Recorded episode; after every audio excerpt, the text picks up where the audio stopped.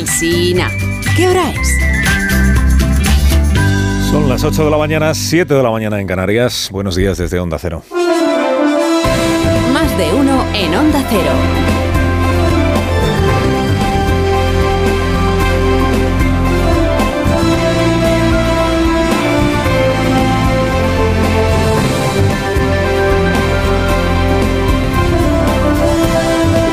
Bienvenidos a una nueva mañana de radio. Estrenamos el 27 de junio del año 2023. Medio mundo pensando que era un golpe de Estado y resulta que era una parada sindical. Una marcha de trabajadores uniformados en sus vehículos de combate rumbo a Moscú para exigir que no les cerraran la empresa. Será la marcha del orgullo mercenario, con su consejero delegado al frente. No teníamos por objetivo derrocar el régimen ni las autoridades legítimamente elegidas, como se ha dicho muchas veces. Nos dimos la vuelta para no derramar la sangre de los soldados rusos. Este señor es Prigozhin, el negociante que montó este grupo de mercenarios que se hace llamar Wagner y que el sábado le puso la prueba al gobierno de Rusia. Lo que ahora dice es que él nunca pretendió desafiar la autoridad de Putin y mucho menos intentar descabalgarle. La Prigozhin está en lo que está, que es en salvar su floreciente negocio militar, dependiente hasta ahora de las contratas del ejército ruso. Y por eso dice que la caravana militar que el sábado dirigió hacia Moscú, en realidad era una eh, suerte de manifestación de protesta contra el desmantelamiento de los Wagner, contra la pretensión del ministro ruso de Defensa de que a partir de julio estos militares pasen a ser empleados todos de las Fuerzas Armadas bajo el único mando del ministro de Defensa ruso. O sea que lo que medio mundo interpretó como una sonada, y el propio Putin salió por piernas de Moscú el sábado, ahora resulta que era una movilización sindical en defensa de las condiciones de trabajo de sus mercenarios. Dice que detuvo la marcha porque sus hombres no querían derramar sangre rusa. Si hubiera sido ucraniana, pues sí, adelante con los faroles, pero es que era rusa. Y que ha aceptado la oferta del bielorruso Lukashenko, el ahijado político de Putin, para contratar a los Wagner allí en Bielorrusia para otras operaciones que puedan seguir actuando, por supuesto, dentro de la ley. Negocio salvado y aquí paz y después gloria. Claro, no es obligatorio creerse a Prigozhin, no es obligatorio creerse a Lukashenko, no es obligatorio creerse a Putin. Los tres son astillas de la misma madera y están cortados los tres por el mismo patrón. Putin, el caudillo, sofocada la revuelta laboral del caudillito de los Wagner, tuvo a bien asomarse anoche a la televisión rusa para decirle al país que él sigue en su sitio, que ha sofocado este motín, que van a pagar quienes lo alentaron, que todo esto es culpa, como siempre, de Occidente, que es quien ha maniobrado queriendo desestabilizarle a él, y que él está decidido a seguir adelante para someter no solo a Prigozhin, sino sobre todo a Ucrania. Gracias a esos soldados y comandantes del grupo Wagner que tomaron la decisión correcta y evitaron un baño de sangre fratricida. Hoy tenéis la oportunidad de continuar vuestro servicio a Rusia mediante la firma de un contrato con el Ministerio de Defensa u otra agencia de seguridad o volver con vuestras familias y amigos. Quien quiera puede ir a Bielorrusia. Putin está en el pelillo salamar de esto que pasó el sábado, de los Wagner, y en seguir prometiendo a sus gobernados que alguna vez terminará la guerra en, en Ucrania, perdón, la operación especial de seguridad, alguna vez terminará y que terminará con una victoria rusa. Y los gobiernos europeos quieren creer que termine como termine esto de Prigozhin, si es que no ha terminado ya. La revuelta confirma que Putin, este Putin desde el año 2023, es menos sólido, es menos poderoso que el Putin aquel que inició la invasión de Ucrania en febrero del año 22. La conclusión más importante es que la guerra contra Ucrania lanzada por Putin y el monstruo que ha creado Wagner se lo está comiendo a él mismo, ahora actuando contra su creador. El monstruo contra su creador, decía ayer José Borrell, que es tanto como decir el monstruo contra el monstruo.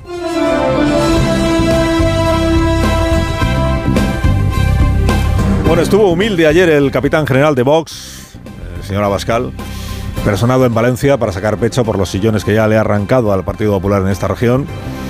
Se armó de modestia, estuvo humilde al afirmar que en realidad aquí nadie ha ganado a nadie. Hemos logrado un acuerdo en la comunidad valenciana que no es una victoria para ninguna de las dos fuerzas políticas, pero que es razonable para los electores de ambas y eso es a lo que aspiramos en el resto de España. no quiere aparecer como vencedor de las negociaciones que se trae con el PP, pero naturalmente, pero naturalmente, claro, es que en la Comunidad Valenciana Vox se ha cobrado ya cuatro sillones de una vez. La vicepresidencia del gobierno autonómico, tres consejerías y de propina la presidencia del Parlamento Regional. Las Cortes Valencianas desde ayer tienen al frente como moderadora y árbitra del debate parlamentario a una señora de Vox, que se apellida Masó, y que ayer se estrenó innovando. Innovando para mal.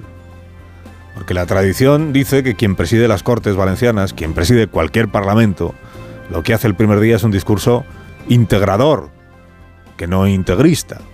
Integrador, ensalzando el valor del, parlamentarismo, abrazando la neutralidad, por aquello de que ahora es ya la presidenta de todos los grupos parlamentarios. Pero no, ya nos masó ayer, escogió justo lo contrario, como si le costara sacudirse el mitin, y en la misma frase aludió al caso de las menores tuteladas en la Comunidad Valenciana y a la ley del solo sí es sí. Por supuesto, es deber de los poderes públicos proteger a las mujeres, denunciar las políticas y las leyes que nos amenazan, que por ejemplo ponen en libertad o rebajan la pena a violadores y agresores sexuales. Esta Cámara de verdad deberá trabajar para defender las libertades y seguridad de las mujeres, en especial de las menores tuteladas por la Generalitat, porque también es nuestro deber reprobar a quienes las dejaron indefensas entre violadores y proxenetas.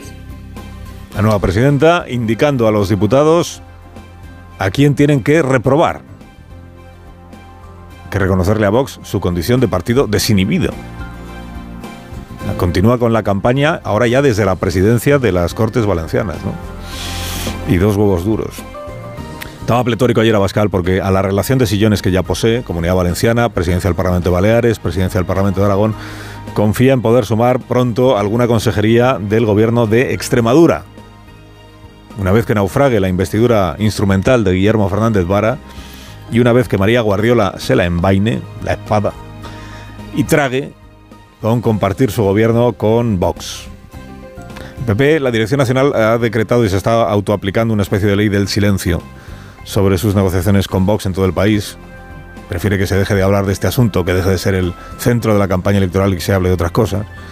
La baronesa extremeña ha acatado la instrucción de evitar los medios de comunicación de momento y ha acatado también desconvocar la reunión que tenía anunciada de la dirección de su partido en Extremadura. Y ayer difundió esta carta que ya comentamos aquí, esta carta que medio país y todo Vox ha interpretado como el principio del incumplimiento de la palabra dada. Porque en la carta no dice la señora Guardiola que vaya a gobernar con Vox, no lo dice. Pero sí pone el acento en lo respetable que es este partido, aunque deshumanice al inmigrante, aunque relativice la violencia machista, aunque tire a la basura la bandera de los derechos LGTBI, lo respetable que es Vox y lo claro que le parece a María Guardiola el mandato de los extremeños para que haya un cambio político en el gobierno de Extremadura, que esto es ahora, entiende ella lo esencial. Dice, aún no es una rectificación plena, pero sí es un acto de contrición. Naturalmente, si la señora Guardiola alguna vez forma gobierno con Vox, si alguna vez ella preside el gobierno de Extremadura y tiene consejeros dentro de Vox, estará incumpliendo el compromiso que asumió durante la campaña electoral y después de la campaña electoral, incluso antes de la campaña electoral. Y estará incumpliendo lo que parecían firmes principios. En este programa dijo la semana pasada que ella, antes de gobernar con Vox, se quita en medio. Se va a su casa. Si al final no lo hace, estará demostrando que no eran principios, ¿no? o que sus principios eran flor de un día si al final no lo hace. El PSOE, sin esperar a que lo haga o no lo haga, ya ha condenado a María Guardiola por insolvente. Portavoz de la Ejecutiva del PSOE, Pilar Alegría. Le ha sacado los dientes el partido político de Vox. ¿Y qué ha hecho la señora Guardiola? Se ha guardado en el bolsillo esos eh, presumibles eh, principios para sentarse a negociar lo que haga falta. Aquí están mis principios, pero si no les gusta, tengo otros. Tampoco es que pueda presumir el PSOE, teniendo el jefe que tiene, del valor de la palabra dada, entiéndame. Si Guardiola acaba incumpliendo su compromiso, siempre podrá decir lo de Pedro Sánchez, ¿no? No, yo no mentí, es que he cambiado de opinión. He visto ahora las cosas de otra manera y he rectificado porque, por el interés de los extremeños. Que el presidente tiene un historial de incumplimientos de palabra y de principios evaporados tan largo que es matemáticamente imposible que ningún otro líder político en España pueda no ya superarle, sino siquiera empatarle en los próximos 20 o 30 años. Carlos Alsina en Onda Cero.